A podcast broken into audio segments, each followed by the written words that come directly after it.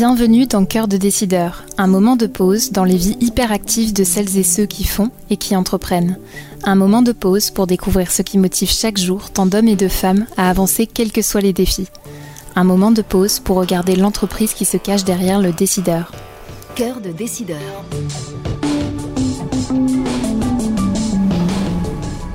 Dans cet épisode, nous recevons Philippe Plantive. Bonjour. Bonjour. Philippe Plantif, vous êtes le président du conseil d'administration de Proginov, une entreprise implantée au sud de Nantes, qui est spécialisée dans l'édition de logiciels de gestion d'entreprise. Avant d'en apprendre davantage sur votre activité et sur le modèle euh, un peu spécifique de Proginov, j'aimerais qu'on commence par un, retour en arrière, quelque part entre euh, votre enfance ou votre adolescence. À ce moment-là, à quoi aspiriez-vous?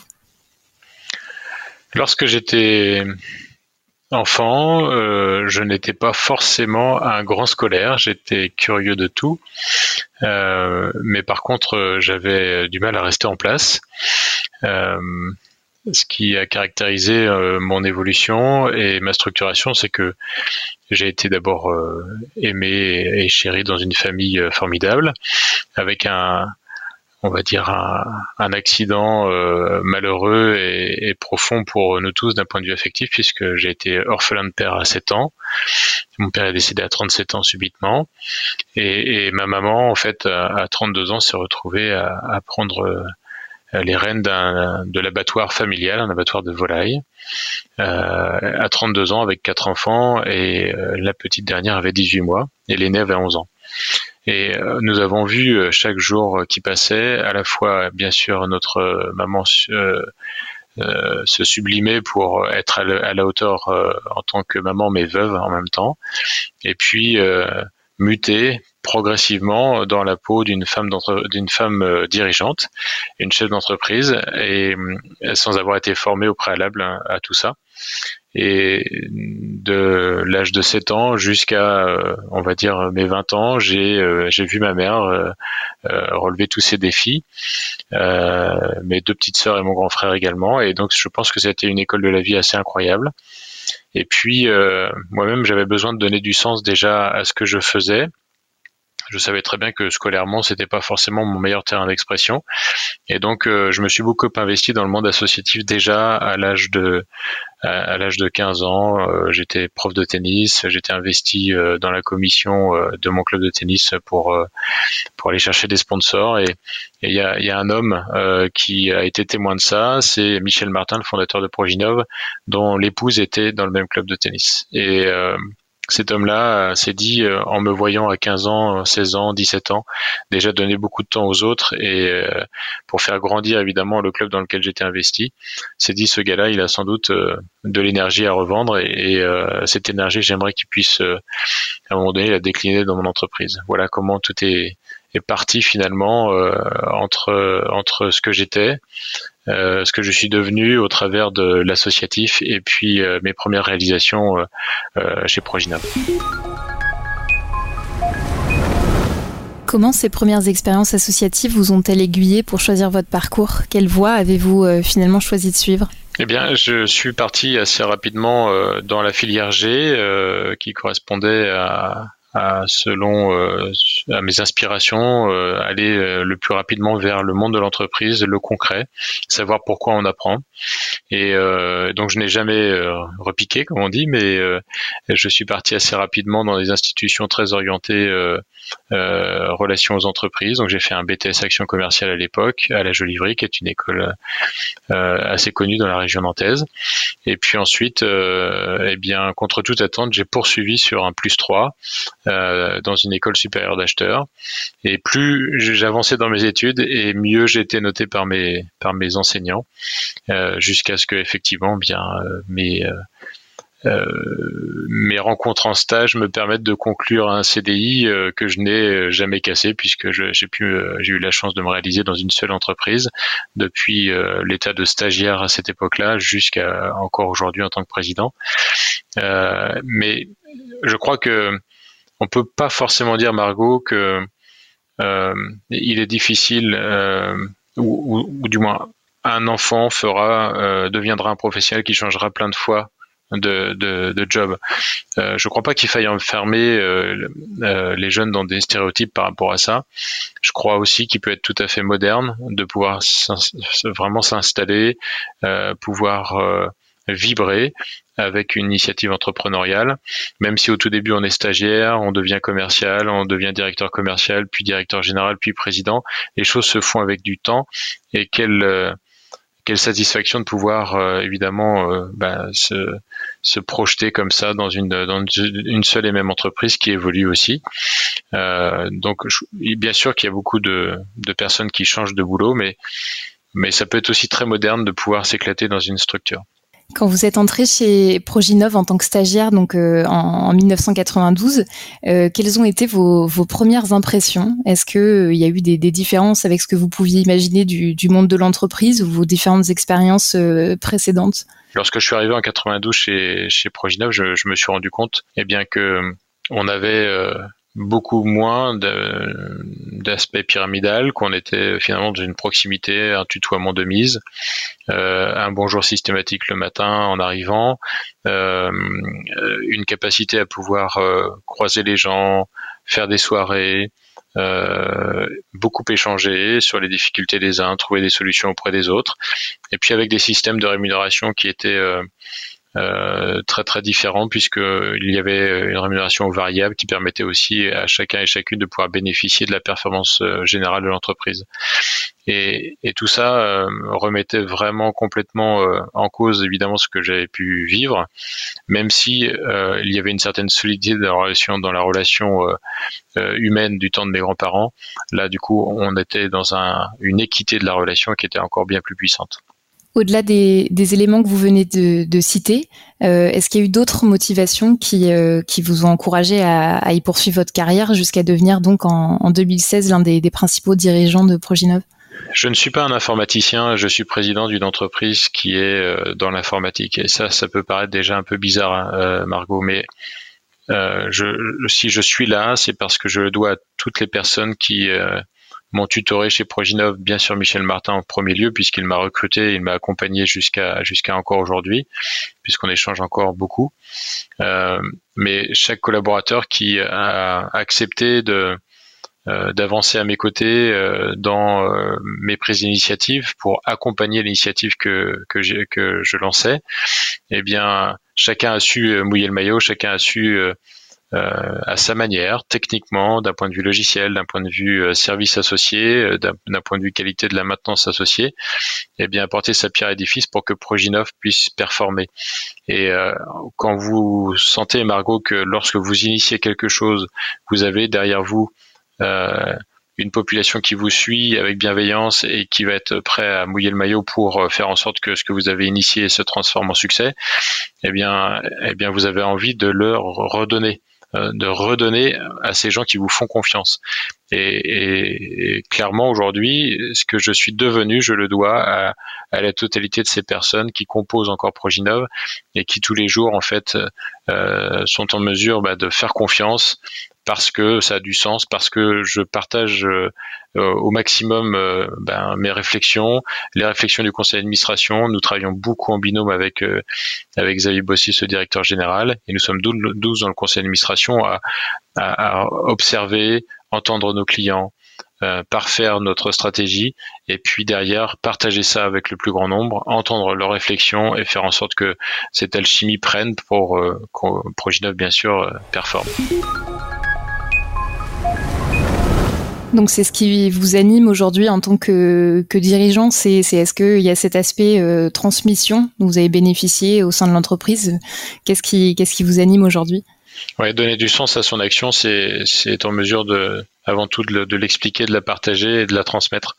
Et donc la transmission, euh, on a eu un, un exemple euh, assez incroyable avec Michel Martin, le fondateur, et, euh, il est impossible, en ce qui me concerne, et je sais que Xavier Bossy est exactement dans la même partition, d'imaginer euh, euh, vivre de façon très personnelle ce succès. Bien au contraire, notre objectif, c'est de le partager avec le plus grand nombre, et c'est surtout déjà d'initier eh bien les, les, démarches et les motivations de demain de nos propres collaborateurs pour nous succéder. Et c'est ça qui est essentiel.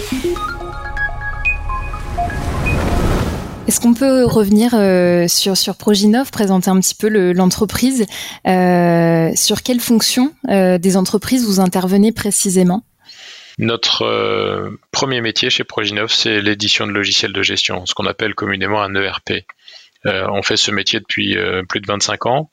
Euh, nous avons aujourd'hui plus de 1200 entreprises qui utilisent notre ERP et elles sont gérées, ces entreprises, sur des fondamentaux qui sont orchestrés dans notre logiciel afin de de pouvoir euh, travailler sur les processus d'achat, les processus de production, les processus logistiques et les, processus de vente, comptabiliser bien sûr l'ensemble en comptabilité, et puis bien sûr euh, également toute la partie paye et ressources humaines, le tout couplé aux applications, euh, aux applications mobiles et aux applications web. Donc c'est un, un, métier qui est absolument passionnant parce que nous sommes sans cesse euh, dans les rouages de nos propres clients, euh, à faire en sorte d'aller gagner de la productivité, à faire en sorte d'optimiser euh, les processus de chacun pour que bah, nos clients performent et plus nos clients performent et plus évidemment ils sont fidèles à ce que nous sommes. Donc il s'agit de tout type d'entreprise ou c'est plus ciblé que ça? Tout type d'entreprise, à la fois du monde du négoce, du commerce, du retail et du monde de l'industrie et de la logistique. En 2019, vous avez animé une conférence TEDx qui s'intitule Faire progresser l'entreprise en partageant, dans laquelle vous dites que l'entreprise ressemble à une, recette de cuisine dans la mesure où elle doit combiner plusieurs ingrédients pour fonctionner.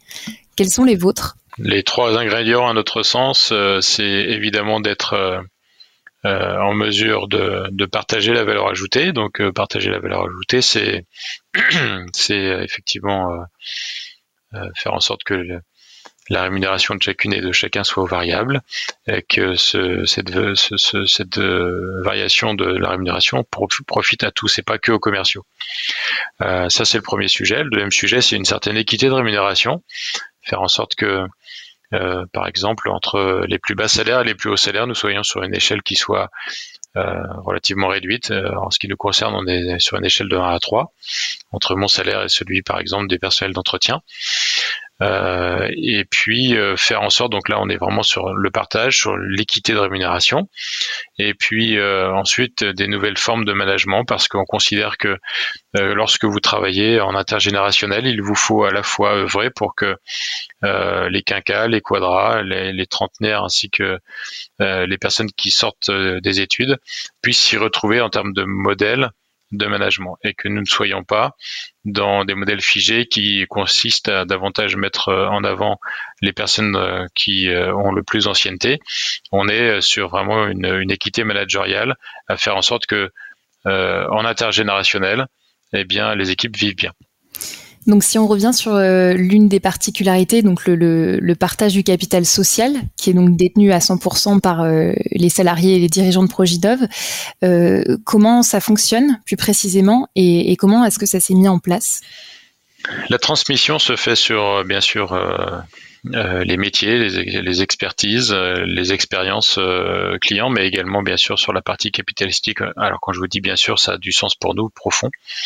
Pourquoi? Parce que Michel Martin, le fondateur lui-même, a toujours souhaité que cette entreprise qu'il a créée revienne aux personnes qui ont fait le succès de cette entreprise. Et donc très rapidement, on a on a souhaité racheter les parts sociales de Michel Martin. Euh, Michel Martin avait compris que nous n'avions pas forcément de machine à billets, hein, comme dans toutes les entreprises, en tant que salarié. Et donc, euh, si vous n'avez pas de machine à billets, euh, il faut prendre le temps de pouvoir économiser pour pouvoir racheter. Et donc, Michel s'est dit à 50 ans, eh bien, je commencerai à vous vendre mes parts sociales euh, chaque année jusqu'à mon départ en retraite à mes 65 ans. Et donc j'ai 15 ans pour vous transmettre euh, mes parts sociales progressivement et vous aurez euh, la possibilité comme ça en fait de vous organiser au fur et à mesure de ces 15 années pour pouvoir me racheter mes parts sociales. Et puis ben, ce qu'on a su faire avec Michel Martin, nous avons souhaité l'instituer chez nous et nous l'avons euh, nous l'avons ancré dans un pacte d'actionnaires. Et donc, euh, tout proginovien arrivé à 50 ans ne peut plus acheter d'actions, mais en plus, il doit céder un quinzième de sa détention tous les ans jusqu'à sa retraite. Vous créez ainsi une bourse aux actions annuelle composée de l'offre qui est composée des plus de 50 ans avec leur 15e cumulé. Et vous avez ainsi les moins de 50 ans qui ont la possibilité d'acheter. Il n'y a pas d'obligation. Euh, chacun y vient euh, au rythme qu'il veut. Certains, euh, certaines années, certains y viennent, d'autres années, ils n'y viennent pas. Et c'est pas parce que vous n'êtes pas actionnaire de, l'entreprise que vous êtes un mauvais proginovien. Ça n'a rien à voir. Mais on n'est vraiment pas dans une scope. Il n'y a pas d'obligation. C'est, vraiment une SA conseil d'administration et chacun est libre d'investir à la hauteur qu'il le souhaite chaque année. Ainsi fait, eh bien, parfois vous avez euh, l'offre qui dépasse euh, la demande et puis d'autres fois la demande qui dépasse l'offre. Quand la demande dépasse l'offre, on a été amené trois fois dans notre existence à faire des augmentations de capital. Et puis quand effectivement euh, la plupart du temps l'offre rencontre la demande, ben, l'opération est, est conclue. Et puis quand vous avez l'offre qui demeure parfois supérieure euh, l'offre qui demande qui est supérieure à la demande. Dans ces cas-là, vous on a créé une holding et cette holding va faire préemption sur les titres pour que les titres euh, restent en permanence chez Proginov. Face à ce modèle atypique, est-ce qu'il y a des sceptiques? On a eu beaucoup de sceptiques, bien entendu. Margot, euh, Michel Martin a essuyé de drôles de remarques au départ et on lui disait Tu verras, quand tu atteindras 50 personnes, ce sera compliqué. Et puis, lorsque nous avons atteint 50 personnes, bien au contraire, le modèle s'est accéléré en termes de, en termes participatifs. Et donc, euh, ces mêmes sceptiques ont, pu dire à Michel Martin, vous verrez quand vous serez à 100, ce sera encore plus compliqué. Et puis, euh, ainsi de suite, jusqu'à ce que, effectivement, on atteigne euh, là où l'effectif dans lequel nous sommes aujourd'hui, à près de 300. Et, et je crois pouvoir dire aujourd'hui, avec beaucoup de certitude, que notre effectif vit bien, euh, il est euh, il est très largement doté d'un point de vue activité, euh, mais je crois qu'il le vit bien mieux que dans d'autres entreprises où les collaborateurs sont très chargés en activité et pas du tout reconnus.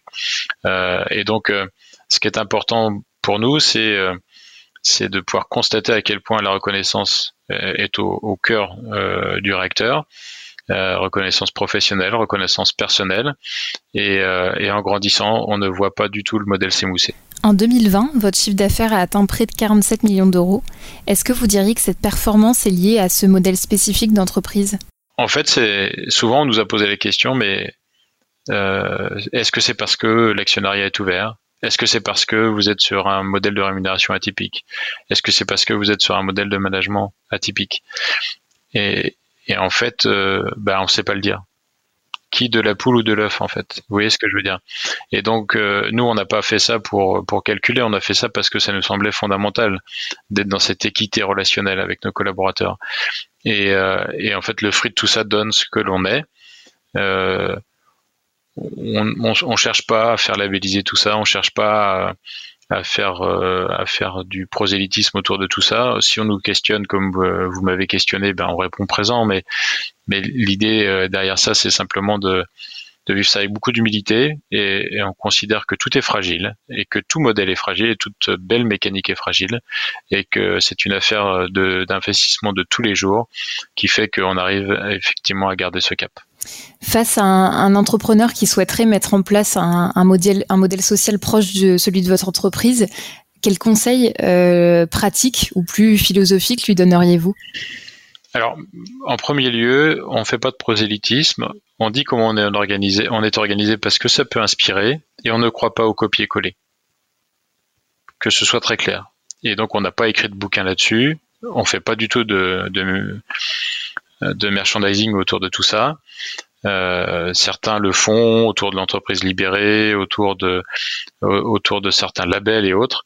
C'est pas le sujet chez Proginov. C'est vraiment pas pour ça qu'on le fait. Nous, on le fait par euh, par, par, conviction profonde. Et euh, je suis investi dans un à l'IME, l'Institut du mentorat d'entreprise, et j'accompagne des jeunes dirigeants. Euh, et ces jeunes dirigeants, et, en fait, je les observe et, je vois bien euh, comment eux-mêmes, fondamentalement, dans leur euh, dans leur trip, ils, ils, ils déclinent cette, cette relation d'équité. Et c'est à eux de trouver les réponses en eux par rapport à cette notion d'équité. Et moi, je peux que me féliciter, Margot, de voir des dirigeants qui partent sur, sur ce chemin-là de réflexion. Et il leur appartient de donner le rayonnement à cette réflexion qu'ils souhaitent. Mais il ne faut pas qu'ils le vivent sous la contrainte, il faut qu'ils le vivent fondamentalement pour ne pas euh, avoir de regrets, pour ne pas vouloir faire de marche arrière qui serait extrêmement traumatisant pour l'ensemble des collaborateurs.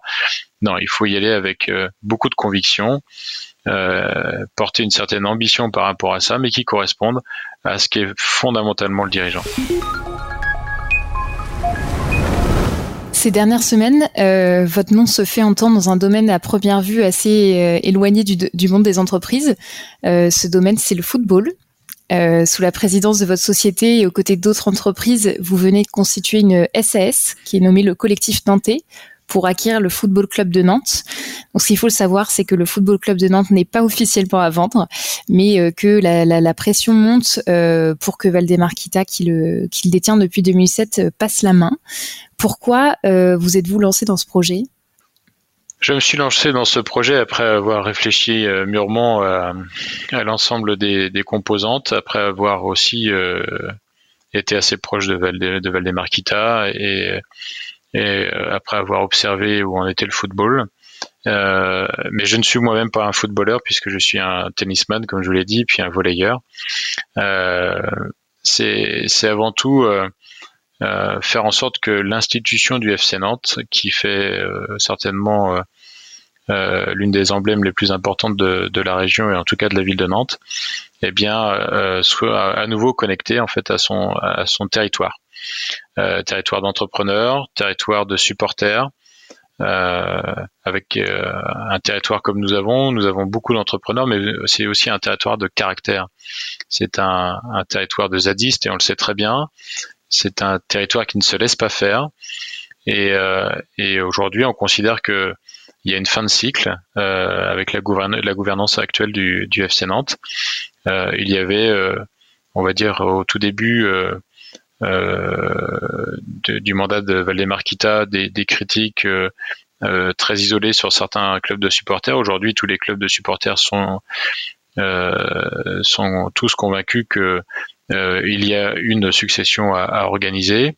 Euh, la plupart des, sponsors sont également sur cette, euh, conviction-là. Et plutôt que d'avoir une, une, défection forte, voire une hémorragie de, sponsoring qui aurait pu plonger le FC Nantes dans des difficultés financières encore plus grandes euh, qu'elles ne sont déjà aujourd'hui hein, avec le Covid-19 et, l'affaire Mediapro. Euh, j'ai songé, j'ai plutôt souhaité que les sponsors qui m'avaient sollicité demeurent sponsors pour que euh, on ne soit on ne soit pas nous-mêmes à l'origine de la perte d'un des fleurons de, de, notre territoire. Et donc devant cette gronde incessante et ce ce point de non-retour avec les supporters devant cette euh, gronde également des sponsors, eh ben, je me suis juste posé cette question, Margot. Est-ce que je, regarde tout ça et je ne fais rien? Euh, Ou est-ce que, bah, en tant qu'entrepreneur, j'essaye de travailler sur, avec le maillage du territoire que l'on connaît en termes d'entrepreneuriat pour apporter une solution à Valdemarquita pour que Valdemarquita puisse partir serein, puisse partir par le haut et faire en sorte qu'il soit l'homme euh, providentiel qui aura euh, euh, reconnecté le FC Nantes à son territoire. Est-ce que la, ce projet et la constitution de cette SAS rejoint en un certain sens votre vision et vos valeurs du, du collectif? C'est évident. Euh, je ne serais pas parti là-dedans d'abord si, euh, si je, je n'avais pas confiance dans les personnes qui aujourd'hui sont en réflexion sur euh, l'avenir du club, euh, à commencer par Michael Landreau. Euh, j'ai beaucoup échangé avec mes propres associés. J'ai également échangé avec beaucoup d'autres chefs d'entreprise qui étaient sponsors ou anciens sponsors ou pas du tout sponsors du FC Nantes. Et, tous arrivaient à la même conclusion, qu'il fallait absolument sauver le FC Nantes. donc on sait que Valdemarquita aujourd'hui est, est, le seul à pouvoir décider, à la fois en termes de décision et en termes de planning. ce que je souhaitais, c'est que nous puissions nous être prêts le cas échéant, soit en cas de dépôt de bilan, parce qu'on a pu voir que à Bordeaux euh, la situation était extrêmement compliquée, euh, que Nîmes euh, était en grande difficulté, que Reims aussi, que Angers était à vendre, que Saint-Étienne était à vendre. Donc on voit que le foot français est malade. Et, et je crois qu'à un moment donné, il faut réassurer l'ancrage capitalistique de ces clubs et faire en sorte qu'ils soient beaucoup plus en lien avec la valeur ajoutée de leur territoire. Et c'est ça le collectif nantais. C'est un, évidemment, avoir un projet très construit autour de l'avenir du club, l'avenir sportif, l'avenir éducatif. Euh, ça, c'est absolument fondamental. Il faut avoir confiance dans ces personnes-là, et donc euh, ce qui est le cas en ce qui me concerne. Et puis, c'est euh, dans, un, dans, dans un deuxième cas également, c'est solidifier l'actionnariat local pour faire en sorte que le club, lui, soit plus fort et qu'il puisse ensuite permettre à d'autres investisseurs euh, eh bien d'avoir confiance euh, dans, la, dans les bases euh, d'ancrage capitalistique du club pour investir également à Nantes. Est-ce que vous avez des projets en tête, professionnels, personnels, pour les, les années à venir? Ben, Mon projet, euh, en premier lieu, c'est d'être évidemment de donner encore du sens, beaucoup de sens à ce que à ce qui se passe chez Proginov, euh, d'être en mesure d'interpréter les évolutions de l'informatique mondiale pour faire les meilleurs choix possibles euh, au nom de, nos clients et, être en trouveur de solutions pour nos clients toujours. Euh, c'est s'assurer que la, la, future gouvernance de Proginov grandisse bien et que on soit en mesure euh, de faire euh, de faire grandir, maturer nos futurs dirigeants de demain qui sont forcément déjà dans nos rangs.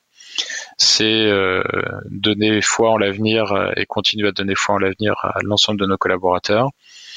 Euh, et, et, aller euh, partager les très belles histoires d'entrepreneurs que nous avons parmi nos clients, à faire en sorte de les aider à grandir eux-mêmes, à faire en sorte de les accompagner au mieux avec la plus belle qualité de service qu'on puisse leur apporter, et, et, faire de la conquête bien sûr parce que on est euh, en France une, une vraie une vraie terre d'entrepreneuriat. Je crois que c'est en France, parmi tous les pays européens, qu'il y a le, plus d'enregistrements auprès de nos tribunaux de, de, commerce pour euh, la création d'entreprises.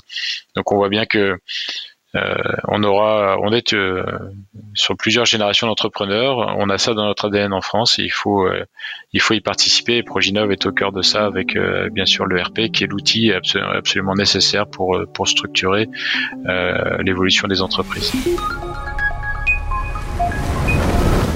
Tous les podcasts de la chaîne Expert et Décideur sont disponibles sur le site expertetdecideur.fr et sur toutes les plateformes d'écoute. N'hésitez pas à vous abonner, à laisser votre commentaire et à liker. La chaîne Expert et Décideur.